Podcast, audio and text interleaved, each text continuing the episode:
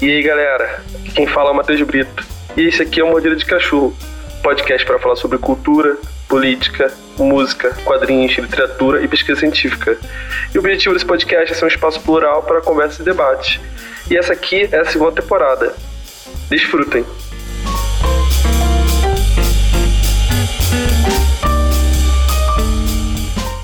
Chamil? E aí, doutor? Maneiro aí estar tá contigo aqui trocando essa ideia. É, vamos uma surra da internet aí, tecnologia na verdade, né? e, e bacana estar aqui nessa noite aqui trocando ideia contigo, cara. Se apresenta aí pra quem não te conhece, fala um pouco sobre você. Pô, Matheus, prazer meu, obrigado pelo convite. É... Cara, hoje eu descobri que realmente eu sou cringe, millennial, todas essas coisas aí, como é que é? Boomer quase. Caraca, muito difícil fazer fazer um negócio funcionar aqui no computador. E eu fiz maior negócio, montei todo o meu kit de gravação ali de home studio que eu fiz e, cara, não deu tudo errado. Mas no fim das contas estamos aqui, ó, gravando com um foninho.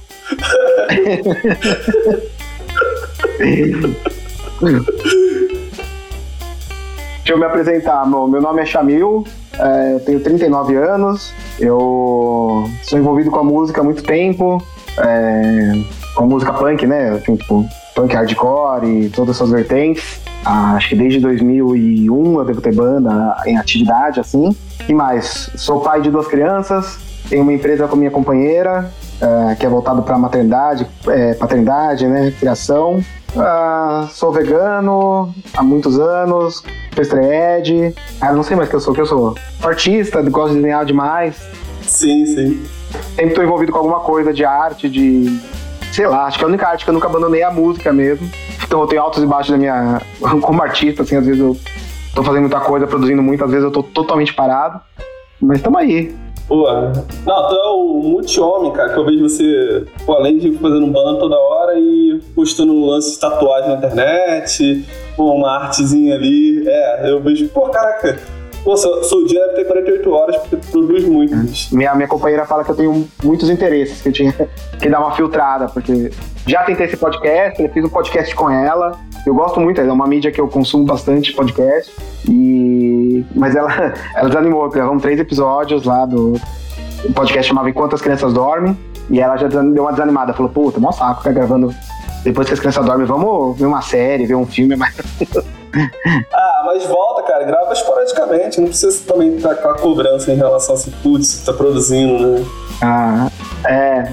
Eu tava com uma, uma, ideia de fazer um bagulho solo aí, uma carreira solo podcast, tipo, um lance desse de entrevista, assim, sabe? Sim. Pô, faz, cara, por favor. O difícil é isso, é manter manter periodicidade, cai isso demais, né? Ah, cara, mas assim, o que eu posso te dar de conselho, assim, eu vou gravando, eu vou gravando e pra dançar depois. É. Então, tipo assim, porque essa questão de, por exemplo, tem galera que tá gravando pra lançar na semana seguinte ou na mesma semana. Sim, edita dois dias depois já era. Assim. É, ele tá gravando toda semana, a galera grava toda semana. Mas eu não, tipo assim, eu vou gra gravo uma quantidade de episódios, lanço e depois fico um tempo sem gravar. Então, tipo assim, pra eu não também ficar muito preso até porque senão, pô, fico doido. Nossa. É. editar é um negócio muito. Você que edita?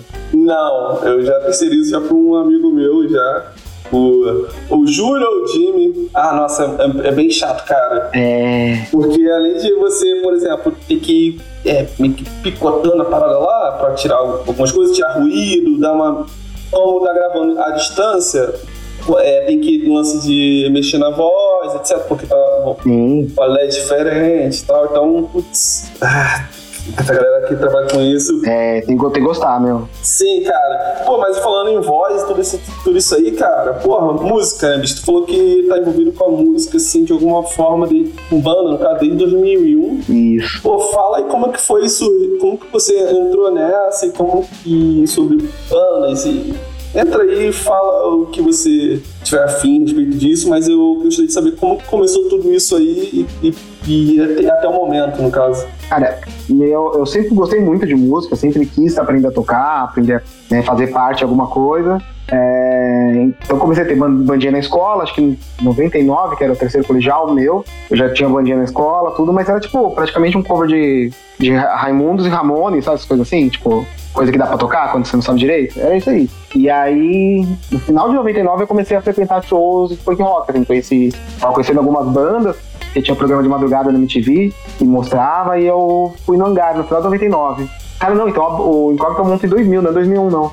E aí eu comecei a conhecer pessoas lá, né? Tipo, nessa época já tava a internet rolando, tipo, chat do UOL, não era que nem hoje, né? Várias facilidades, mas você começa a conhecer as pessoas. Ah, eu vou no hangar, você vai onde? Eu sou da freguesia, eu sou do. E eu moro em Guarulhos, né? Tipo, Guarulhos é uma cidade vizinha a São Paulo, não é? Não é em São Paulo, mas daqui tinha uma facilidade muito grande porque tem um ônibus direto pro hangar, sabe? Tipo, que Paraná no metrô Armênia, então, cara, pra mim era, é muito, era muito rápido. Vários amigos meus de São Paulo demoravam muito mais do que eu pra chegar, sabe? Então foi um lugar que ali mudou minha vida. Comecei a conhecer todo mundo, frequentar show, tudo. E aí no ano 2000, não é 2001, eu confundi. É, eu sou chamado pra tocar no Incógnita, que os caras estavam montando, uma galera da freguesia do O. Eu conheci no chat wall, por que não? Vamos, domingo de manhã, domingo às 10, catraca da Barra Funda, bora. Cara, e o Fabiano é meu amigo até hoje, assim, o Felipe e o e nessa época quem tocava não era o Tom, bateria, era um amigo deles, o Mário. Aí depois eu, convidei o Tom pra tocar bateria, a gente tem contato mais virtual, mas o Fabiano a gente depois montou banda. Até 2019 tava tocando no Faca Preta com ele, então é muito louco. Aí desde aí eu nunca mais consegui sair, né? Se envolvendo em produção de show, conhecendo as pessoas. Produção de show, hoje em dia parece um negócio legal falar, né? A produção que a gente fazia era, meu, tem um bar aqui, só levar o amplificador. Você tem? Tem. Os caras catavam três em um, voz, baixo, guitarra, a bateria de alguém, que alguém levava de skate, que alguém, pai tinha um carro que me ajudava. E, e pô, daí, daí em diante foi foda. Que aí eu tive selo. Nossa, eu, não, eu, eu perco as contas das bandas que eu toquei. Mas esse ano, eu até de janeiro pra cá, eu fui colocando tudo no Spotify, todas, assim. A primeira banda que eu toco efetivamente no, na cena, assim, de São Paulo é o Incógnita, que foi em 2001, acho que até 2011 a gente tocou. 2000, né? Eu falei, estamos falando 2001 toda hora. 2000 até 2011, e aí gravou disco, tudo, tipo, mudou pra caralho a formação, a banda começou puta punk rock for fun, sabe, tipo, é, ah, sei lá, zoeiro, falando umas bobeiras, tipo, tal, e acabou uma banda de metal, assim, sabe, tipo, aí toquei no Jelly Puppies, toquei no Aí do Jelly Pups, acho que eu já montei o Dom Vitor Seus Foguetes, que era uma banda de rock and roll, assim, tipo, protopunk, sabe? Tipo, essa parada de Stooges, assim. MC5, a gente gostava bastante. Aí entrei pro Ponto Final, que era uma banda que já existia, que me chamaram para tocar baixo. Eu tinha uma demo, a gente acabei gravando disco com eles, a gente tocou bastante, de fazer show, tudo assim. Saiu o disco na época pela Ideal Records, que lançou uma galera na época, assim. Dali, eu tinha uma banda chamada Dirt Montana, que era uma puta banda extrema que não chegou a gravar. Não tem uma gravação ao vivo. Tô tentando lembrar de todas, cara, é coisa. Pô, vai lembrando aí que. Ó, e aí eu lembro que o Dom Vitor depois gravou um disco que nunca saiu, a banda acabou antes. Aí eu, eu comecei com a ideia de montar o que virou hoje o Orse Green. Tipo, fiz um ensaio com os amigos, com os outros, até chegar na, na galera que rolou. Aí teve Faca Preta. É, acho que foi isso. Aí no meio disso tem o Bloco 77, né? Que é o bloco de carnaval que a gente tem fazendo versão de dos punk tradicional brasileiro, assim, tipo Cólera, Olho Seco, Garotos Podres em Marchinha. Cara, e é isso. E aí esse ano, pandemia, né? Desde o ano passado todo mundo fudido. Comprei esse equipamentozinho que hoje me deixou na mão, mas que rola, consigo gravar.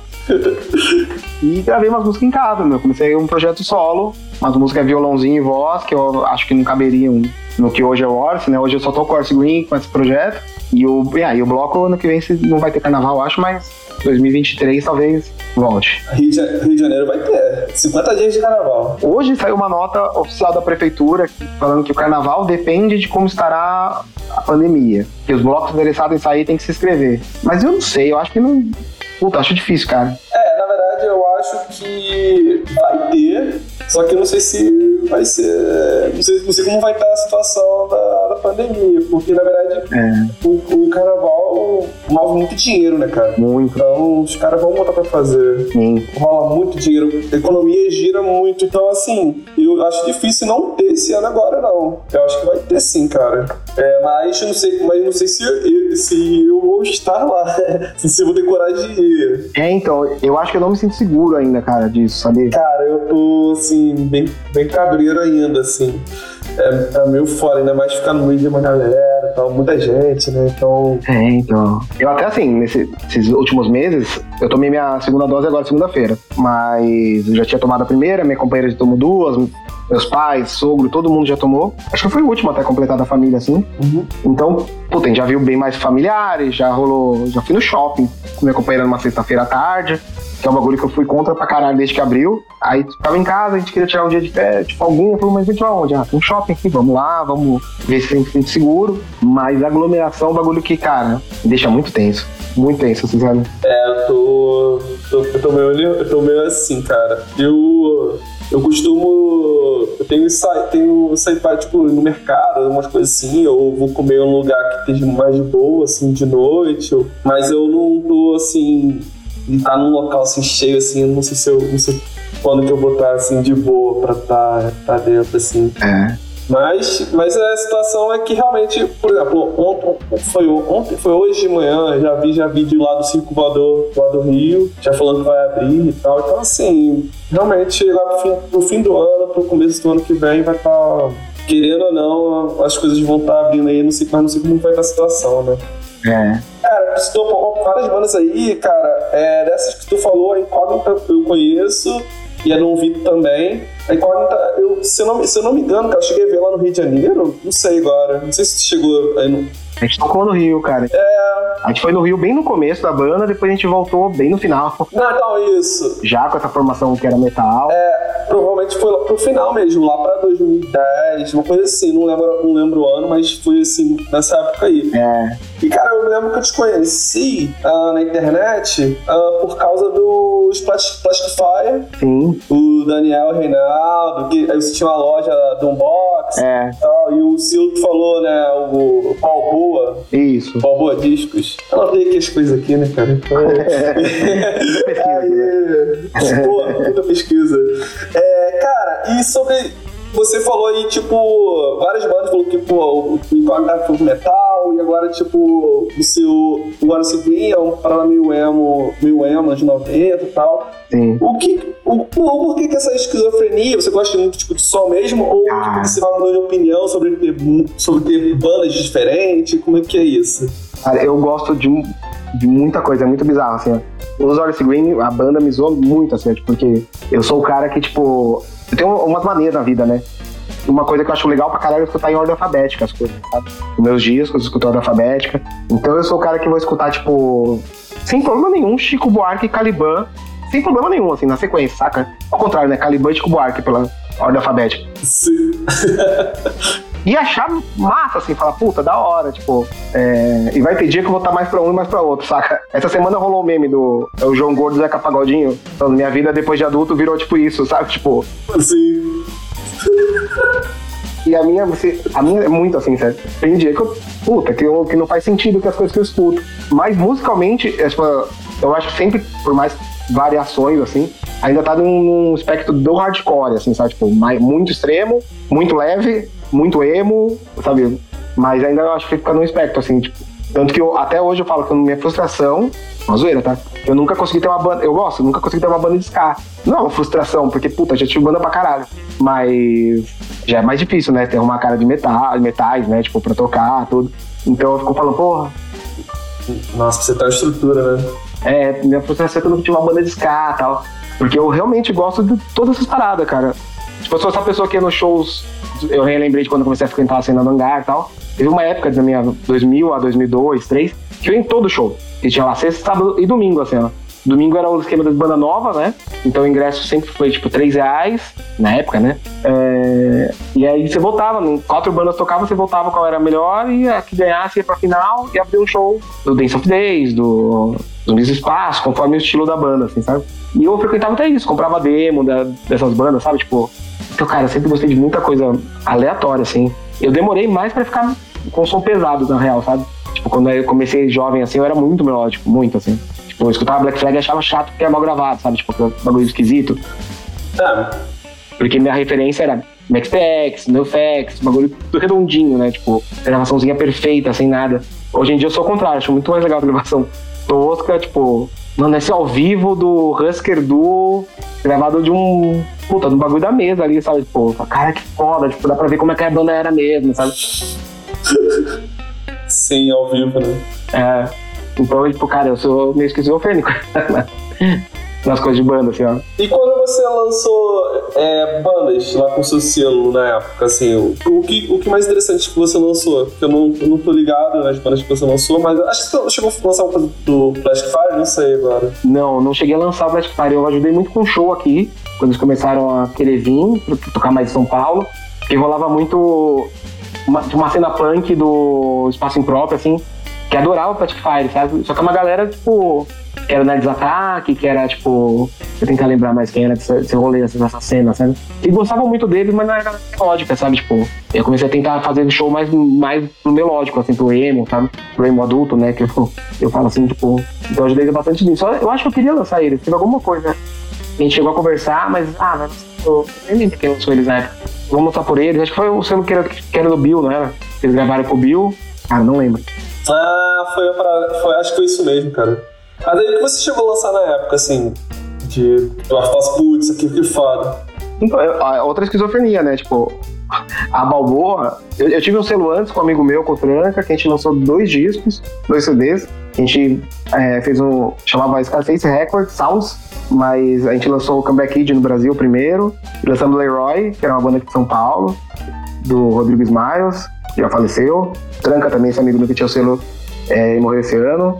E aí depois eu montei a Balboa sozinho. Foi a época que eu trabalhei na Galeria do Rock. Foi o meu último trampo fixo, assim, na loja Strondo lá.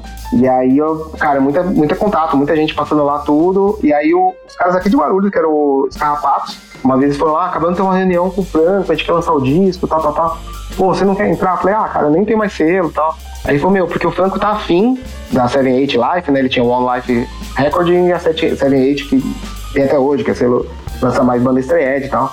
Só que ele falou que, puta, sozinho não dá, tal, tal, tal. Aí eu falei, cara, então eu, se, ele, se ele for pegar metade, eu lanço a outra metade. E aí, então, o primeiro lançamento do selo foi os Carrapatos. Não lembro a sequência, mas a gente lançou, tipo, Repulsa, que era de hardcore em Nova York, assim. Lancei Gritando HC, fase adulta.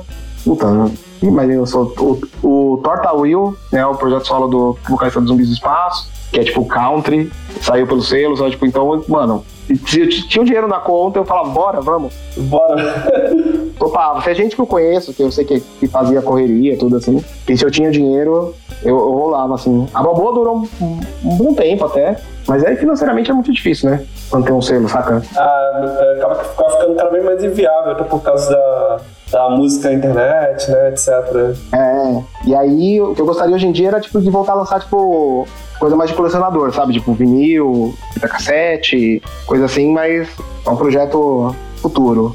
Por enquanto tá, tá muito apertado pra, pra querer lançar alguma coisa, saca? Nossa, imagino, cara. Até do Orso a gente ter começado de um disco novo ser, ser lançado só em vinil, em nenhuma outra mídia, porque vai estar de graça no, nos streamings, tudo, né? Então, tipo, a única mídia é ser, ser disco mesmo. Porque aí quem gosta, compra. A parada investe, porque o Arce tem um lance. Tem eu, né? Gosto muito de arte. O Cleiton, que é o baixista design, é designer, ele é muito bom artista, assim. Então, puta, os outros, e os outros abraçam, né? Então, várias ideias a gente tem, tipo, ah, vamos fazer um, uma capa que abre assim, que nós tem madeira lá, puta, uma capa que dá um trabalho do caralho. Aí fomos fazer uma edição silcada. Aí quando a gente viu que era um bagulho meio idiota, a gente mandou fazer em fábrica, mas Chegamos a lançar 30 silcados antes do, do lançamento oficial, sabe? Tipo. puta, puta trampo, né? Ideia de jirico, mas a gente gosta dessas coisas, mano. Pô, é, mas deve ficar bonito, não? Puta, ficou, ficou. O silcado é legal pra caralho, mas muito trabalho. É, você falando aí sobre, no caso, voltando até um, um pouco, um pouco antes, é, sobre estrear de veganismo. Como é que entrou, isso entrou na sua vida e como que, tá, como que impacta até hoje, assim? Cara, é muito doido isso. É... Essa época eu comecei a conhecer o punk, assim, tipo, frequentar a cena e tal, fiquei muito melódico, assim. É... Eu não, nunca fui de ter amigo estreia, tipo, de ter banda estreia, de fazer parte de uma cena, mas sei lá, desde que eu ouvi falar sobre isso, achei esquisitinho, mas interessou, sabe? Tipo, e acho que se eu comecei a frequentar lugar em 99, 2000, 2001, eu já tava, tipo, indo pras Verduradas, no Jabaquara, que era um galpão, e era um puta lugar legal, né, cara? Que, tipo, cinco bandas, quatro bandas, palestra, é, sempre uma, uma palestra entre as bandas, aí vendia comida vegan, vendia merchandising das bandas, e era um lugar mó bonito, que tinha um campo de futebol, que a galera ficava lá conversando, jogando e tal. Então é um rolê que eu, que eu gostava muito, gostei muito de frequentar, assim. E, e cara, eu lembro que eu teve um final de semana Eu saí com os moleques do Incógnita, bebi, tipo, muito, bebi muito, dormi na rua. O moleque me acordou às 5 e meia da manhã na calçada. E eu fiquei com, tipo, vergonhinha minha, saca? Tipo, e aí, né, naquele momento, na semana seguinte, saí, eu não bebi mais, mas, tipo, até daí, até me identificar como estreia foi, foi um tempo, assim, sabe? E o vegetarianismo foi uma coisa. Vegeta... Ó, eu lembro que foi em 2001. Eu fui numa verdurada que não foi lá no Jabaquara, que foi o time de festival hardcore, que quando a verdurada é dois dias, né? Chamavam, né? E aí foi no, no Belém, próximo ao metrô Belém, aqui em São Paulo também, né? E aí eu lembro que eu fui, tava conversando comigo meu, também em todos os shows nessa época comigo, e aí eu falei, cara, é muito louco esse rolê dos caras, né, mas tipo. Aí ele falou, você já parou, parou pra pensar, parou em pensar, já parou? Pra pensar se você um dia consegue ficar sem comer carne ou não? Eu falei, ah, sei lá, né? E a gente tinha um hábito de, voltando dos shows, parar e comer um hambúrguer podre, assim, sabe? Tipo, na porta de metrô, algum podrão, assim, sempre chamado podrão. E aí naquele dia eu lembro que eu provei o lanche que vendia lá, vegano, eu falei, puta, é gostoso e tal. Aí voltei pra casa, esse cara, esse amigo meu, comemos esse podrão, no dia seguinte eu não comi carne. Falei, eu vou tentar, vou tentar parar. E eu e esse amigo até hoje somos vegetarianos, assim. Ele virou Hare Krishna depois, hoje tá afastado do, da religião, assim, sabe? Tipo, não frequenta templo, tudo.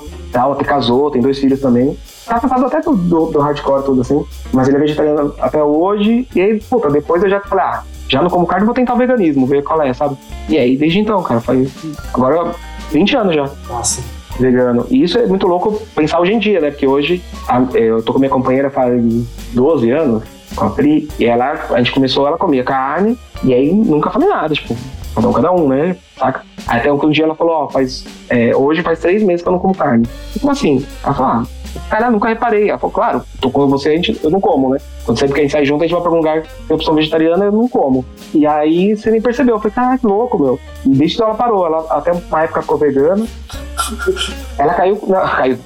A expressão é ruim, né? Mas ela decidiu ser vegana agora na pandemia. Coisa. Ela falou, mano, eu lembro que a gente tava umas duas semanas em casa. Ela falou, Chamil, eu tô pedindo. Ela pedindo pela iFood, eu tô pedindo chocolate. Eu falei, ah, é? Qual? Ou não, não, não é vegano. A gente tá sofrendo muito dentro de casa pra eu, pra eu não me dar esse direito. Eu falei, então, bora. E aí meus filhos são vegetarianos, sabe? Tipo, não são veganos, assim, porque Cara, criança é foda de controlar essas coisas, tipo, nem quero, deixa eles assim, mas o mais velho, o Tintin tá com 5 anos. E o Tintin é. eu falei, ele vai ser tipo polícia vegan, assim, sabe? Tipo, porque ninguém fala do nada, ninguém pergunta, assim, ó. Aí ele vai pra casa de alguém, tipo, sei lá. Faz tempo que ele não faz essas coisas, mas ele foi pra casa da madrinha um tempo atrás. Aí ela colocou ele no carro e ele falou: Eu não como carne. Porque bichos são amigos, não comida. Aí ela falou, mano, já tá me dando orelhada aqui no carro, Xavier. Eu, juro que eu não, que eu não fico falando pra ele falar isso, sabe? Mas ele escuta a gente falar, todo convive, né? E é engraçado, porque como ele não tem o. Né, a gente tem uma memória afetiva, né? Da vida antes, do, desse lance sair, ter hambúrguer e tal ele nem é do lanche, né? Ele tem cinco anos, ele nem, nem curte comer hambúrguer, sabe? Tipo, porque pra ele, sei lá, tipo, qual a graça de um bagulho que não tem gosto de nada que ele come, sabe? Tipo, ele acha mais esquisito, ele já provou cachorro quente, hambúrguer achou muito estranho, sabe? Tipo, então quando a gente sai pra lanchonete é batatinha frita. Assim, pra ele a gente pega os hambúrguer podrão, né? Podrão vegano agora. Mas continua sendo podrão. E aí isso, cara, é muito louco. Virou, virou uma parte da nossa vida, assim. Mas, por exemplo, é... o estranhar beleza, que a cerveja não. Putz, bebida é meio que. É só você não, meio que não consumir. Mas sente alguma dificuldade em relação ao veganismo, em relação à acessibilidade da alimentação? É por exemplo, em São Paulo, você em São Paulo, beleza, tem bastante opção tal, e vez tem que aberto mais restaurantes, e mais vezes no mercado tem, tem várias opções, mas você sente, a, por exemplo, há 20 anos atrás provavelmente é muito mais difícil o acesso, mas como é que fala um pouco sobre essa, um pouco dessa dificuldade em relação à alimentação, porque realmente não é só parar de comer, porque você vai num local e ah, né? então como é que é essa acessibilidade e essa que como é que é ser na prática mesmo? Cara, é, 2001, quando eu parei de comer carne e virei vegano depois, no mesmo ano, era muito louco, porque não tinha nem, sei lá, leite de soja no mercado, sabe? Tipo, então a gente fazia leite com extrato de soja, um pó, e é horrível. Era muito ruim, era tipo muito. Quem realmente queria fazer uma parada e virar vegano, porque era ruim, tudo era muito ruim, sabe? Tipo, nossa, tirando essa galera que já vendia rango em show assim, nossa, fazer coisa em casa era, era ruim demais, sério. Hoje, eu já acho que a gente foi para outro oposto, tipo, já virou um, tipo, esse veganismo liberal, assim, saca? Que é, tipo, Batavo, Nestlé, um monte de marca gigante, até o hambúrguer do futuro, assim, tipo, fazendo coisa que, tipo, é vegano, até eles não, não usam a expressão vegano, alguns, né, usam aquele plant-based, né, porque o vegano tá muito associado, associado até uma, um lance político, né, tipo, Sim. Não é, não é só não ter nada de origem animal, mas, puta, é, liberação animal e liberação humana também, sabe? Tipo, a empresa que explora, continua explorando a natureza, continua explorando o funcionário e tal. Não você, hipócrita, falar que não come essas paradas, né? Tipo, hoje de manhã fui no mercado comprar umas coisas, vi um nuggets lá, da Sadia, puta, vou me dar esse direito. Hoje comprei, hoje fritei e acabou, sabe? Mas tem um lance do, desse, dessa postura e da alimentação que vai abrindo o paladar com o tempo. Eu acho que meus filhos não vão passar por isso por já não comerem, sabe? Tipo, a gente já conversou várias vezes sobre. A gente não quer proibir eles de comer, mas, tipo, em casa não tem, assim, sabe? Que na casa dos avós é, eles não oferecem por, por respeito à, nossa opção, mas vai chegar um momento que talvez eles vão querer experimentar tudo, então a vida é deles, né? Mas a, eu que comecei muito, tipo, tipo a criança dos anos 90, né? Tipo, adolescente dos anos 90, criança dos anos 80. É, cara, minha alimentação era muito porcaria, tipo, hoje pensando como pai. Porque danoninho pra caralho, sabe? Tipo, na época realmente as mães acreditavam que valia por um bifinho, o, pura gordura, coisa de leite, bolacha pra caralho, tipo, salgadinho, mano, é, bolinha da Maria, essas coisas, tipo, minha alimentação de criança era muito porcaria, assim. Então quando eu, eu resolvi parar de comer, pensando em direito animal, alimentação animal, inicialmente eu tinha um paladar bem ruim, assim, sabe? Tipo, tanto que hoje em dia falam pra parar com essa expressão de paladar infantil, né? Porque pra nossa geração, paladar infantil é isso, quem come só porcaria, né? Tipo, adultos que têm paladar infantil. Mas eu acho que essa nova geração vai ser meio ao contrário, porque meu, meu filho gosta de couve-flor, brócolis, couve normal, de, é, sei lá, beterraba ele não, não pira, mas ele não vai fazer, é, sabe? Tipo, eu falo, não, não gosto, sabe? Tipo, coisas que eu nem provava. Coisas que eu cresci falando que eu odiava sem nem provar, sabe? Então foi, tem uma mudança de paladar, assim, tipo, até quando, tipo, lance de lanche, sabe? Eu gosto de comer lanche quando eu saio, sabe? Mas em casa, tipo, antigamente eu fazia muito hambúrguer. Fazia hambúrguer de bico, de ervilha, de lentilha. Deixava tudo congelado porque é mais prático, né? Mas, puta, hoje eu prefiro comer o grande bico, saca? Tipo, comer a lentilha. Pra fazer uma, sopa de ervilha do que fazer um hambúrguer de ervilha pra fritar e comer com pão, sabe? Tipo, eu acho que com o tempo foi abrindo muito, assim. Hoje é isso, dá pra ir no mercado e comprar nada. De, sei lá, nuggets, danoninho, uh, creme de leite, tudo vegano muito fácil, muito prático. Mas aí me preocupa o outro lado também, né? Ser só liberal e não ter nenhuma postura mais política por trás, sabe? Mais uma preocupação até com direitos animais, direitos dos humanos, sabe? Tipo, todas as empresas gigantes é bizarro, né? Você vai a fundo é, investigar Unilever, essas coisas assim, mas é só só uma sequência de processinhos de pessoas sendo exploradas, sabe? Tipo, então hoje, hoje eu acho que tem muito isso. Pra mim, assim, mudou muito a alimentação, o paladar, tudo. É, que é isso que eu fico pensando a respeito dessa essa maior exposição a, a congelados ou coisas do tipo em mercado que sem, sem, sem produto, sem origem animal no meio, só de planta ou o que seja. É, mas aí também tem esse, esse outro lado do lado político, né? Então acaba que dá essa uma discussão que, não, que é um pouco complicado, eu acho. Ah, tipo, facilita muita coisa, sei lá, vou visitar meus pais, meus pais moram na, no Peruíbe, né? Uma cidade litorânea aqui.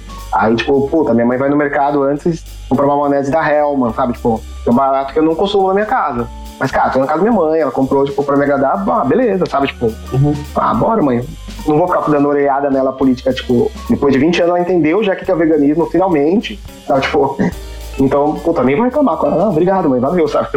Não, pode escrever. É, mas eu, é, é interessante por esse lado, né? Que acaba que tem umas opções que você vai num local assim que você provavelmente não ia conseguir comer nada, ele consegue ter uma acessibilidade assim, então Sim, é. de uma certa forma é interessante. É, já mudando de assunto, já pra, voltando para uma outra parte que você falou sobre a do box, selo, etc. Cara, em que você falou que sobre o seu último trabalho formal e tal. Uhum. Em que momento que tu acha que tu deu esse start dessa autogestão de trabalhar para si mesmo? E quais foram os, foram os primeiros passos até o momento? No caso, você né, trabalha para si mesmo, e, mas como é que foi tudo, tudo isso aí? E como tem sido, né? É muito doido pensar nisso, porque outro dia, um, acho que foi uma entrevista do Arthur Green, perguntaram sobre do it yourself, sabe? Tipo, ah, o que, que é o do it yourself pra você e tal. E aí o Fox puxou isso, assim, e eu falei, cara, é verdade. Tipo, esse lance do it yourself que a gente aprende no punk, faça você mesmo, é... tem algumas coisas que entram pra vida, né? Tipo, você não espera, tipo, sei lá, ah, isso, hoje fomos gravar, deu pau ali no microfone. Cara, eu vou ligar com você aqui vou ficar fuçando até o bagulho funcionar daqui a pouco, sabe? Tipo, não vou, tipo, ah, vou ver um técnico, ah, como será que funciona? Não, eu vou dar um jeito, mano. Foda-se, sabe? Tipo, E aí, uma, uma das coisas que eu acho que o punk trouxe muito pra mim foi esse lance de autogestão, assim. Tipo, inicialmente você cresce, tipo, até hoje, né? Meus pais falam, puta, por que você não faz um, é, um concurso público? Tá com futuro garantido. Fala, cara, tenho a mínima vontade disso, sabe, cara? Tipo, mínima ter um futuro garantido, assim. Eu acho que vou trabalhar até, eu, até morrer, mas vou trabalhar com minhas paradas, sabe? Tipo, por conta, assim. Ah, por exemplo, uma coisa que eu fiz muito na minha vida, eu já tive loja, eu já tive duas lojas, tive uma loja com minha ex-namorada, que durou pouco, e depois eu abri a Box que durou dois anos. E ficava na região da Augusta, lá, né, tipo, uma galeria, puta, foi um lugar que eu gostei muito, assim, tipo, fazer, mas infelizmente é muito, muito difícil manter. Mas eu sempre, por exemplo, tive uma empresa de bottoms, fabricação, que, porque é uma, uma maquinário pequeno, né, não é nada grande, então dá pra ter em casa e tal. É, cara, eu mexo com o lance de bottom, com os brindes, né, bottom, chaveiro, tal, desde 2006. Eu comprei, eu ainda tava trabalhando, e aí fui fazendo, oferecendo pra banda, pra amigo, e vai indo, né?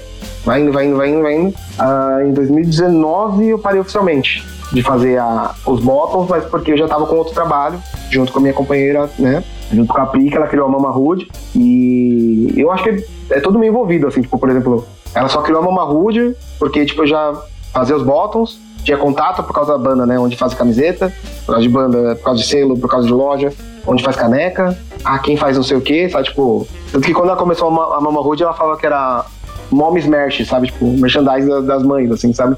Porque era muito isso, era muito. Parecia uma banquinha punk, só que voltado pra, pra maternidade, assim. É, isso tudo do punk, né? A gente cresce ouvindo falar sobre autogestão, escuta as bandas falar tal, e quando você vê já, já era, já tá envolvido. Cara, eu acho que eu não. Eu, de verdade, trabalhar pros outros não. Só necessidade, sei lá, daqui a pouco se é fudido aí, eu, pro emprego, mas pô, tem coisa que eu acho que eu não consigo mais. Pode crer. É, e, cara, me fala um pouco sobre, sobre esse trampo na Mama Hood, cara, que eu tô acompanhando bastante na internet. Você, você posta, assim, também eu vejo uma, bastante gente postando, se reposto, também tem uma galera usando as camisas e tal, que é bem legal, assim. Então, putz, como, como começou isso? Como, claro que, na verdade, eu sou companheira, né, mas como você está envolvido, você poderia falar um pouquinho? É, hoje a empresa é de nós dois mesmo, oficialmente. A gente é sócio, né? Ah, sim. É, o que é muito doido. Continuar trabalhando, tipo, mora, mora junto, trabalha, cria duas crianças, tipo, tudo junto, mas, meu, a gente estava super bem, assim. Então a gente tem que aproveitar isso, eu acho. Porque ela criou, a Mama Rude estava com, com a empresa de bottom, quando o nosso filho nasceu o Tintim primeiro, né, o Valentim. Eu acho que ele não tinha um ano ainda, não. E ela, aí tipo, ela tava de licença do trabalho, a Priscila é psicóloga de formação e ela trabalhava em RH de empresa, né, recrutamento e tal. E aí ela tava afastada e quando chegou a semana de voltar, ela falou, meu, não, não quero, assim. E ela sempre gostou de trabalhar pros outros. Ela via eu fazendo correria e falava, ai, que saco isso, eu, eu prefiro saber quanto eu vou ganhar no final do mês e foda-se, sabe, tipo. E ela falou, não quero voltar. Eu falei, ah, olha, o que, o que a gente de dinheiro aqui em casa, efetivamente, assim, pra, pra não morrer, eu consigo com a minha empresa. Mas a gente vai pensando alguma coisa mais pra frente e tal. Aí ela começou a ter ideia disso, de, tipo, de repente fazer alguma coisa de merchandising virado pras mães, né? Tipo, ela sentia isso, que tem muita coisa, tipo, você vai, sei lá, em fast fashion, né? C&A, Renner. Quando tem alguma coisa virada pra mãe, é tipo cafoninha, sabe? Tipo, mãezinha, é, minha filha maravilhosa, é, bonequinha do papai, puta, várias coisas de gênero muito forte, né? Tipo, e a gente, desde que nasceu as, as crianças, a gente começou a ler mais sobre.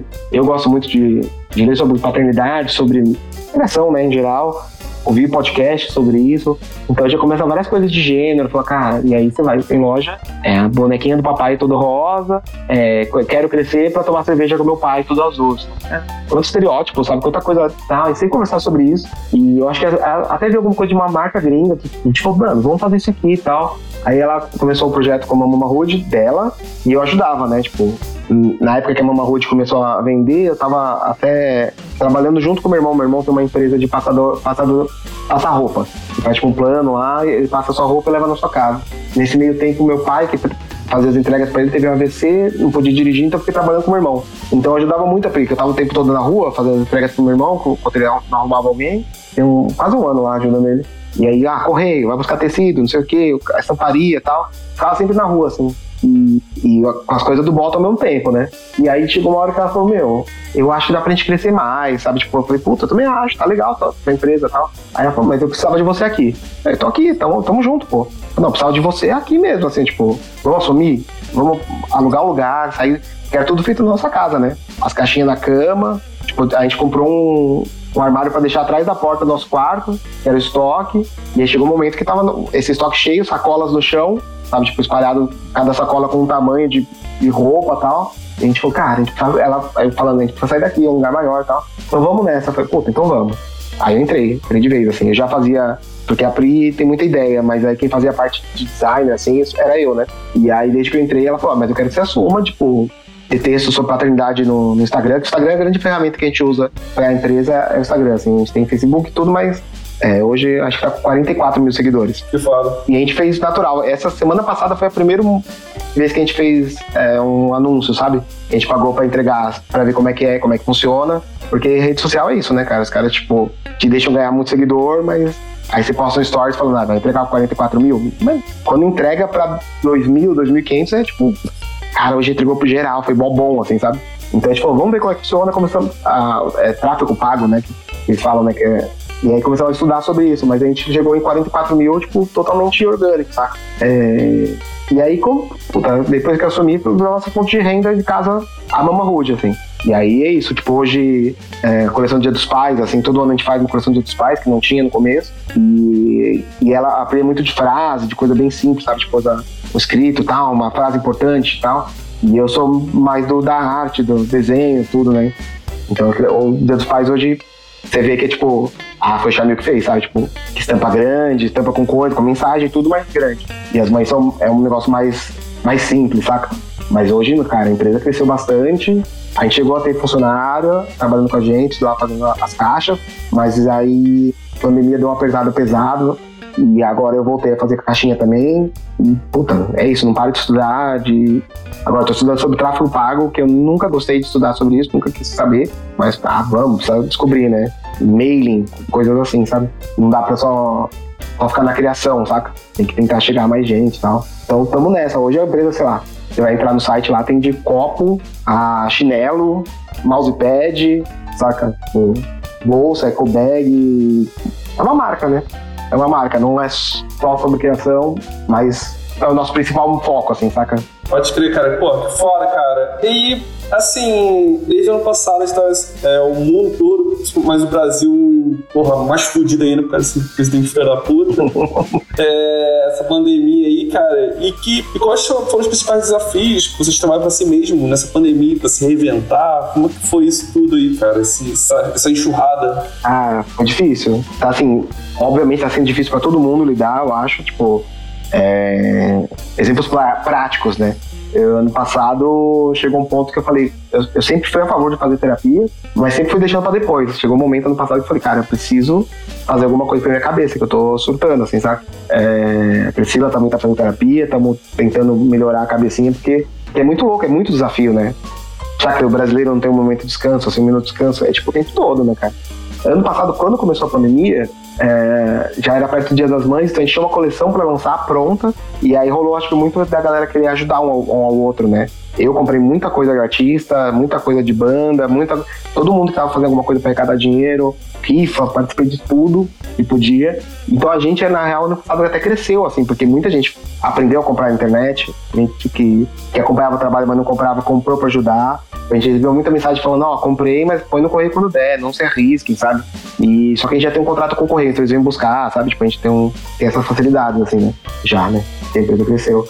E... Mas foi foda, cara. E aí, esse ano que o bicho pegou, assim, porque esse ano acabou o auxílio emergencial, de 600 reais foi pra 250, subiu tudo demais, então, ah, apertou demais, né?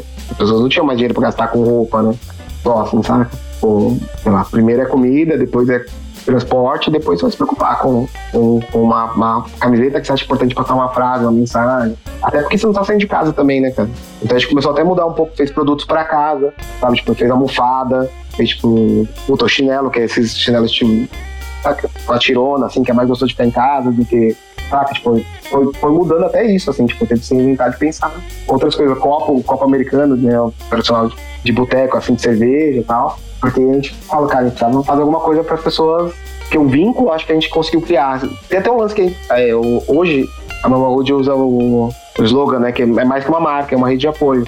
Porque a, como ficou muito grande o Instagram, a gente começou a usar ele como ferramenta também, tipo, pra isso. Tem muita mãe solo, tem muita mãe que é solo mesmo sendo casada, porque o, o companheiro não ajuda, não ajuda na criação, não ajuda com coisa em casa, então às vezes a gente postava alguma coisa de conteúdo, né, não como marca, e tinha muito retorno, sabe? Tipo, de gente querendo conversar. Se abria, assim, sabe? Tipo, meu, não sei o que, eu passo por isso, tá foda, meu companheiro é um bosta, tá, tá, tá, tá, tipo. E aí a gente viu que a gente ficava muito tempo nisso, assim, saca? Respondendo pessoas, ajudando. Então a gente percebeu que a marca criou um vínculo forte com as pessoas que seguem a gente. Não só como, ah, gostei dessa camiseta, sabe? Gostei do chinelo. Não, tipo, puta, eu gosto deles, eu gosto de seguir o que eles, que eles fazem, eu gosto de ver o dia a dia deles, tipo, como pai e mãe empreendedor, que trabalham em casa, trabalham, trabalham em casa, tem duas crias, estão em pandemia e tal. É, então eu, eu, vejo que a marca tem um vínculo muito grande com quem segue, sabe? Tipo, ela tem uma galera que gosta muito. Mas aí aquele lance até é muito difícil ser anticapitalista e viver no capitalismo, né? Porque a gente conseguiu criar um vínculo ao mesmo tempo que eu preciso que essas pessoas comprem alguma coisa, porque precisa pagar as contas de casa, saca?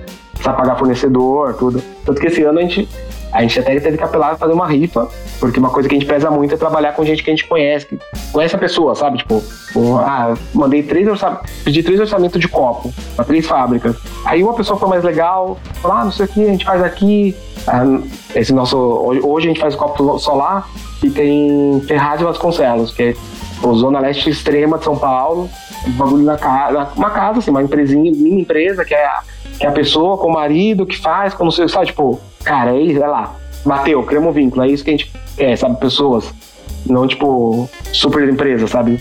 A gente, a gente sempre tem, tem, valoriza muito isso. Só que esse ano chegou um ponto de grana que tava muito fodido e a gente percebeu que a gente tava devendo por fornecedores. A gente tem esse vínculo. O Paulo, da estamparia que faz, a gente já passou por três estamparias, mas o Paulo é isso. Gente fina, nosso amigo do rolê. Eu, a banda de hardcore aqui em Guarulhos também. É, pai, sabe? Tipo, entende o que a gente passa. Aí a gente falou, puta, estamos devendo pro cara, meu. Ó, pra, pra Conta de luz eu não ligo TV, água, banco, mas, tipo, pro Paulo não vou dever não, mano. O que a gente faz? Não sei, vamos fazer uma rifa, fazer uma rifa de produto, a galera comprou e conseguiu pagar os fornecedores, saca? Tipo, é tipo, parece que o tempo todo a gente tem que inventar alguma coisa pra, pra ter a gente sabe que eu acho ruim falar, mas tá, tá conseguindo manter as paradas, sabe? Pode crer, cara. Mas, porra, super legal essa, essa rede que vocês, vocês criaram, assim, e que, e que funciona de fato quando você é, tá junto com pessoas de confiança, a pessoa que você é seu amigo, então a pessoa vai entender que você não, não talvez deixou atrasar um pouco por não por sacanagem, que você estava dando um ralezinho. É porque as que foram, foram outros problemas, né? Pô, super fora mesmo, cara. E você, e, e essa marca já. Eu, eu, foco bastante na questão de é, maternidade, paternidade. E você mesmo falou que tem é, pesquisado bastante sobre paternidade, ouvido podcast, etc. Cara, fala um pouco sobre é, paternidade, sobre presença masculina, o que você, o, o, qual tipo de paternidade você tem exercido e, e, e, e o que você ainda quer fazer ainda diferente, ou, ou se não, se já chegou já num patamar que você já, se, já acha que está fazendo o, o, ideal, assim. É, fala um pouco. Nunca. Nunca, me cobro demais, mano. Nessa parada, tipo, até. Cara, sei lá, tipo, eu acho que até por vir do punk, assim, por ser apresentado a várias coisas, né? Tipo, vários pensamentos fora do, do padrão. É, foi apresentado o feminismo também, dentro do rolê, de tomar oreada em show dominatrix, sabe? Tipo, então teve várias coisas que eu, eu, na minha vida, tentei desconstruir, assim, sabe? Tipo, de coisas, o jeito que eu, que eu, eu pensava, o jeito que eu agia e fui tentando mudar, assim, tentando melhorar. E eu acho que a, a paternidade pegou tudo isso e explodiu na minha cara, assim, toma isso aqui, ó, pá. Você tem um filho agora, um filho homem, sabe, que nasceu do gênero masculino, não sei o que ele vai ser quando crescer, mas, tipo, até antes de crescer, né? Hoje tem, tem crianças trans também. Mas, e aí? Você vai fazer a partir de agora, sabe? Você já tentou mudar o mundo com punk e não fez muita coisa, sabe? Vamos lá, sabe? E aí, cara, a partir daí foi um, tipo, um mergulho no bagulho, assim, tipo, inicialmente comecei a ler muito sobre isso, sobre criação de vínculo, e tem estudos pra caralho, sabe, tipo, criação com apego, é, de comunicação não violenta tal. Eu nem conseguia tão a fundo assim, sou uma pessoa que gosta de ler, mas hoje eu tento revezar um pouco entre leituras políticas, leitura de criação, leitura. Tô minha biografia do Plant Ramp agora, pra, sabe, tipo, puta, tem interesse nessa parada e é bom pra, pra mente é, acalmar um pouco também, então não ficar, tipo, a cabecinha mil sempre, sabe? Então, a maternidade foi isso, um mergulho, tipo, em tudo que eu já pensei na vida e não tava. Não, podia não estar tá efetuando, assim, saca? E é isso, eu tenho uma companheira também feminista, né? Tipo, sempre puxando você pra. Mano, olha essa merda que você falou, presta atenção no que você tá fazendo, sabe? Foi mudando muita coisa, assim, cara. É, hoje eu sei que eu, eu sou o pai que eu queria ser, mas eu sei que eu tô longe de, de ser o ideal, saca? Eu faço um monte de cagada, perco paciência, grito, saca? Tipo, mas eu acho que hoje eu tô no caminho certo. Quando meu filho de 5 anos, a gente, tipo, a gente teve um domingo, dois domingos atrás, a gente saiu pra fazer foto com uma rude. A gente foi num parque aqui em São Paulo, super aberto e tal. E aí, meu, criança no parque, né? Não para, quer brincar, vai, escorrega, volta, faz foto, ele super colabora, a gente vai, vamos fazer foto lá. Ah, então só vamos fazer mais duas fotos, a gente vai, sabe? Tipo, e aí vai, brinca, volta, tal, tal, tal. E aí, não, a gente foi fazer ele dormir, tipo, horas depois, aí deitei com ele na cama assim, falei, foi legal o dia hoje, filho? Aí ele falou, você foi muito chato comigo hoje. Aí eu falei, o que eu fiz? E na hora que eu tava no escorrega, você me tirou de lá à força. Falei, Caralho, tirei. Aí eu falei, ó, aí eu expliquei por que eu tirei, né? Porque tava, tava meio caótico, uma criança pulando, caindo em cima do outro. Eu vi que ele ia se machucar. E desce aí, mano, desce aí, desce aí. Aí ele falou, ah, não, mas. Eu... Aí ele quis fazer uma brincadeira de fingir que tava dormindo no meio do escorrega. No momento que tava umas crianças caindo uma em cima da outra. Aí eu puxei ele e falei, filho, vai se machucar. Vamos afastar. Ele ficou triste, eu afastei ele, conversei com ele na hora, mas não entendeu, né? Ficou bravo comigo, claro. Mas deixou passar porque tava no parque. Mas aí, nessa hora à noite, na cama, deitado fazendo dormir, foi chato. Falei, cara, que louco, mano. Tipo, eu pensei comigo depois, né? Eu acho que eu tô no caminho certo, porque, cara, o meu pai, por mais que hoje adulto, eu amo meu pai, teve as cagadas que ele fez comigo a vida toda, tipo, analisando comigo e na terapia, né? As marcas que ele me deixou, assim. Eu sei que ele quis fazer o melhor o tempo todo fez um monte de cagada, mas eu nunca falaria isso com ele, saca? Eu já ficaria assim, cara, meu pai me levou pra passear hoje, é melhor eu não fazer lá nada pra garantir que eu vou passear depois, sabe? Que eu vou ter mais, que vai continuar feliz com a gente. Então, tipo, hoje, como cresci cinco anos, tipo, ter essa abertura de falar comigo, de explicar o sentimento, de abrir, sabe? É porque eu também me abro muito com ele quando eu acho que ele foi chato, quando eu acho que eu errei, saca? Tipo, puta, gritei com ele, tipo, vai tomar banho agora, não sei o quê. Aí ele fica, ai, chorando e tal, e na hora já fala, caralho, fiz bosta. Filho, desculpa, o pai tá bravo, hoje aconteceu isso aquilo, tal. Não é culpa sua, mas agora foi o ápice da, de tudo que acumulei no dia, estourei com você, você não tem culpa. Ele fala, não gosto de gritar, então não vou gritar mais. Me desculpa, desculpa, abraço. E, tipo, sabe, tipo, trata uma criança como, como um ser humano mesmo, sabe? Que tem opiniões, que tem é, necessidades, que exige atenção. É... Ah, não sei, acho que é meio. uma, uma coisa assim que você, fala, você tá falando assim sobre realmente é, tratar a criança como, como que é um ser pensante mesmo, porque elas são, né? Elas têm, têm opinião sobre algumas coisas. Mas, cara, como é que é essa questão de, de mudar o, como que foi, ou como está sendo ainda para você, mudar essa referência que, que você, você provavelmente teve e que eu tive, que muita gente dos anos 80, 80 90 teve, de pai somente como um provedor e não uma pessoa que vai cuidar emocionalmente da criança também, né? Porque sempre foi é, designado mais para a mãe para cuidar disso, né? E hoje tem uma mudança nesse ponto de vista e eu vejo que você, e pelo que você também falou, você tenta mudar isso, essa cabeça, na, na sua cabeça. E como é que é isso, cara? Cara, é, é muito doido. Uma vez uma. Não, uma uma pessoa não. A minha. A, a avó da minha, minha esposa, né, minha companheira Pri, ela falou: Ah, eu vejo que o Chamil faz tudo, né? Tipo, porque aqui em casa é dividido igual as tarefas, né? Tipo, que eu acho que é até importante eles terem essa referência, sabe? Se eu quero que eles sejam pessoas que façam as coisas, né? Que não, que não achem que é o gênero feminino que tem que limpar as coisas, sabe? Tipo, ah, o eu chamei o cozinha e tal, cuida das crianças, é muito legal, né? Acho que aí a minha, minha avó da minha companheira, não sei, minha avó sogra, pô, é legal que Chamil teve essa referência em casa, né? Aí a Pri ouviu e falou, o quê? Aí falou, é, o pai dele, o pai dele tal. Aí a, o pai dele cozinha agora. Depois de ter tido um AVC, ficado em casa, sem movimento. Tá, tá, tá, agora que ele voltou, que ele se movimenta, tudo que ele tá em casa, aposentado, começou a fazer alguma coisa e quis cozinhar, sabe? Meu pai sempre foi esse provedor. É o cara que saía de manhã, voltava à noite, nervoso, depois de ter passado no bar, é, tinha que assistir o que era dele, na hora dele, da TV, tipo, na hora dele, vai dormir, vocês fazem silêncio. Então, tipo, acabou, assim, o mesmo pai tipo, tinha que ser esse, saca? Meu pai nem é um cara bravão, nunca foi de bater, nem nada assim. Mas sempre foi esse pai provedor, saca? E, e aí foi engraçado, né? A, eu vou chamar de vó sogra, que eu não sei como é que chama, tá? eu também não sei.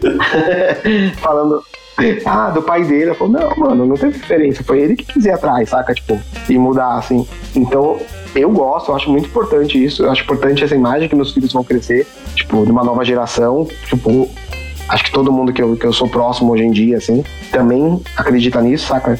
De ser um pai presente, um, pai realmente ativo. É, até tem a expressão de paternidade ativa, né? E a galera que faz que, que é ativo fala que nem tinha que usar, porque o pai ativo nada mais é do que, tipo, ganha um monte de troféu, ah, ele é pai ativo, ele faz um monte de coisa. Nada mais é do que um pai, pai, sabe? Tipo, que tá lá fazendo o que a mãe, que todas as mães sempre fizeram, né? E aí agora, porque, porque tá aparecendo, ah, o pai é ativo, paternidade ativa, tem até termo e tal. Mas, mas sei lá, também, tipo, já é uma discussão muito, muito a fundo, sabe? Tipo, porque tem muita gente que realmente, cara, não faz ideia, sabe? Tipo, que continua nesse mesmo protótipo de pai provedor, assim, sabe? Tipo, eu acho que com o tempo, esse funil da vida, assim, tipo, deixou perto de só pessoas que acreditam coisas parecidas com a minha, assim, saca? É, tirando convívio com parentes, que talvez não, não vão concordar 100%, mas respeito. O resto, tipo, todos, todos os pais que convivo são, tipo, muito, muito ativos, assim, sabe? E é engraçado isso, que, tipo, hoje, por exemplo, eu, eu odeio o grupo de WhatsApp, sabe? Não tenho paciência, assim, tipo, tenho da família, minha avó agora tá com 91 anos, tá precisando de cuidadora, tudo, então a gente fez um outro grupo das pessoas que vão acompanhar isso e tal. E o único grupo que eu realmente respondo, aí da banda, né? Obviamente, do Eduardo também, do bloco, que eu respondo, participa é um grupo que chama Paternagem Punk, que o João do Ceará me, me convidou e falou, cara, eu vejo você no Instagram aqui, sigo tal, conheço suas bandas, tal, você não quer entrar? Eu falei, cara, não, não tenho paciência pra essa parada. Ele falou, ah, vai lá mesmo, só ver, né, tipo, participar. Cara, eu, tem dia que eu tô lá, assim, ó, não, é foda, mano, relaxa, vai passar, é fase, sabe, tipo, porque tem gente, o, o Rui Fernando, que era do No Violence, tem filho de 17 anos, uma filha de 17 anos e um, e um 16, acho que é. E tem gente que foi pai agora, faz tipo. E tem um filho de 3 meses, sabe? Então, tipo, as pessoas estão lá se ajudando, saca? Tipo, conversando, gente do Brasil inteiro, assim. Tem muita gente em Salvador, tem Recife, tem Aracaju, tem Curitiba, é, sabe? Tipo, é, pais punks do Brasil inteiro se ajudando e conversando, assim. E é muito louco, porque é isso, não tenho paciência pra nenhum grupo de WhatsApp lá, tô lá, sabe? Tipo, às vezes eu fico, tipo, um dia sem entrar e já entro, tem 600 mensagens. Falo, gente, eu perdi, mano. Não consigo acompanhar, tá tudo bem? Tudo... Aí, não, já resolvemos, relaxa, todo mundo se resolveu.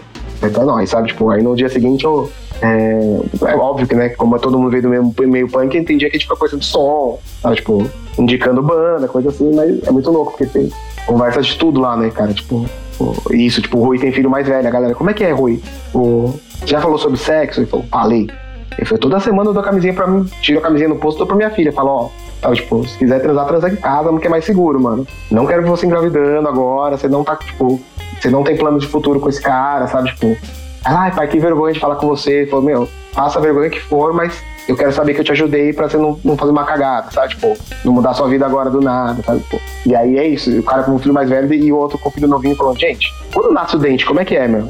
Pô, te prepara que vai ser foda, vai ser foda dormir essa noite. Dente dói, dente faz cocô mole, sabe? Tipo, dá diarreia. Tipo, sabe umas coisas, tipo, hoje, hoje eu, eu sinto que ser pai mudou, mudou meu, meu convívio, assim, meu, minhas conversas do dia a dia, meus interesses. Eu e o Fox, do Arce Green, né?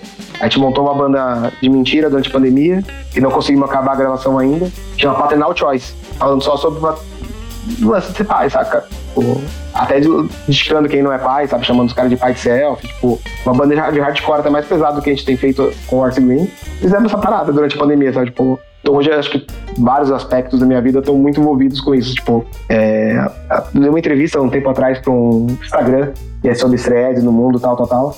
Aí o cara perguntou o que, que eu faço, eu falei, ah, sou pai em tempo integral e também tenho uma empresa, sabe? Tipo, e aí ele pediu pra mandar foto, aí eu mandei tipo uma foto de um show do Horus e uma foto eu com meus filhos, sabe? Eu acho que isso representa bastante, sabe?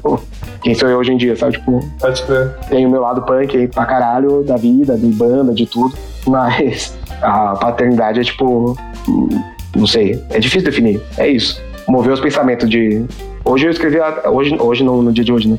Mas eu sempre gostei de escrever, mas nunca escrevi coisa muito grande. Tô participando de um livro que surgiu nesse WhatsApp, sabe? Tipo, do Paternagem, assim. Vamos lançar um livro, tá Rodrigo Lima da Fish, tá Sandro do Moqueca de Rato, saca? Tipo, uma galera se juntou, o Fabiano de Salvador, já tocou em mil bandas, hoje ele tá com o Laço, eu tá organizando, e o, o Nilo, que era da Yata Cras, lá de Curitiba, o Joca já tá grandinho também, a gente tá com nove anos. E aí estamos escrevendo um livro sobre, sobre paternagem punk, saca? Que foda, hein, bicho? É muito doido, parece que tudo hoje tá meio girando em torno disso, assim, sabe?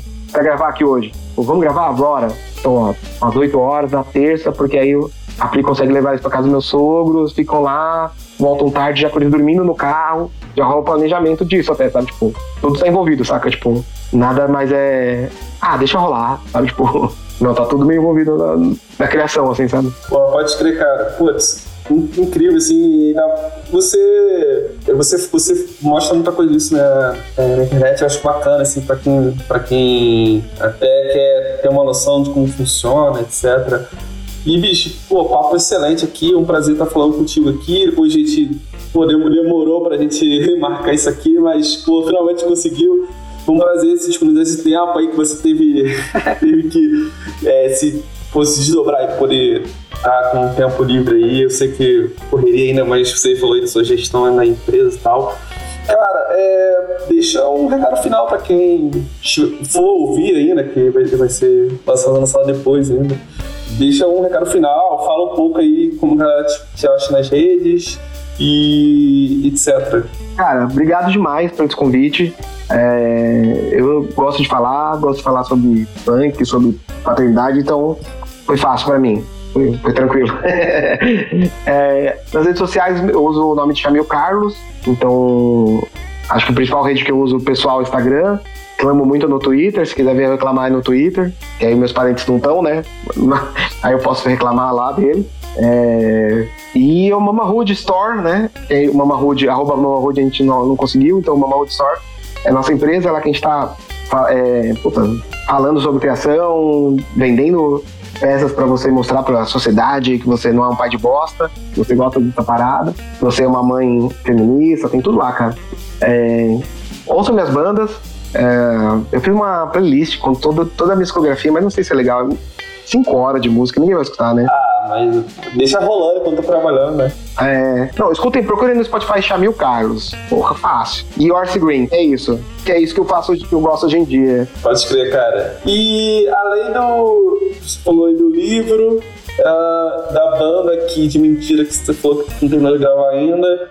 É, quais são os planos para o futuro próximo aí que você está planejando e que talvez faça isso, se você puder falar também, né? Não sei. Cara, eu, eu acho que está para sair agora é, é isso, vai ter o livro, o, essa banda, tipo, assim que melhorar, cara, a gente vai conseguir gravar porque eu tava gravando de casa e aí tava muita diferença do tipo de equipamento que o, que o Fox tem na casa dele pro meu e a gente combinou de gravar na casa dele e eu não consegui acabar ainda porque crianças começaram a frequentar a escola e a gente começou a pegar todas as viroses do mundo. Cada semana é virose, só que em, é, em tempo de pandemia, qualquer resfriado você vai no médico, o cara fala o quê? Faz o teste. Aí já fala, puta Fox, não vou na sua casa essa semana porque tô com suspeita de Covid. Esse é o resultado, não tô.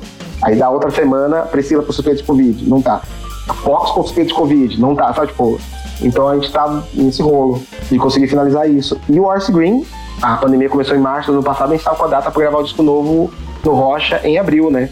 Então a gente tá com o disco pronto e a gente há um mês atrás, dois meses, conseguimos fazer dois ensaios. Pô, vamos, vamos tentar ensaiar, gente. Tipo, a gente sentiu uma falta um do outro e tal. A gente até se reuniu pessoalmente para conversar, inicialmente, tipo, como amigo só, sabe? Tipo, foda-se a banda. Aí a gente falou, não, mas a gente gosta da banda, vamos voltar a ensaiar. Fizemos dois ensaios, mas é isso também, né? Tá um com suspeito de Covid, o filho de alguém tá com suspeito de Covid, a, a banda hoje, somos em quatro, três são pais. Então, tipo, por mais que a gente goste muito, que a gente converse direto em, em grupo, tal, tal, tal, a gente não conseguiu ainda finalizar esse disco, mas a gente tá com o disco pronto. Cara, que eu, eu tô gostando muito das paradas das músicas, assim, tipo, é, o Orsi já tinha uma linha né, de emo, emo trabalhado, emo adulto, assim, que tá indo pra outra parada mais carregada, que eu tô gostando bastante. Então é isso, em breve teremos disco do Orsi Green também. Teremos, de algum jeito, vamos gravar. Pô, lança logo isso aí, cara. Ainda mais, quanto, mais tempo eu tô em casa, mais vontade de ouvir coisas assim, né? Coisas novas, né? Dá vontade de procurar várias paradinhas pra ouvir, né?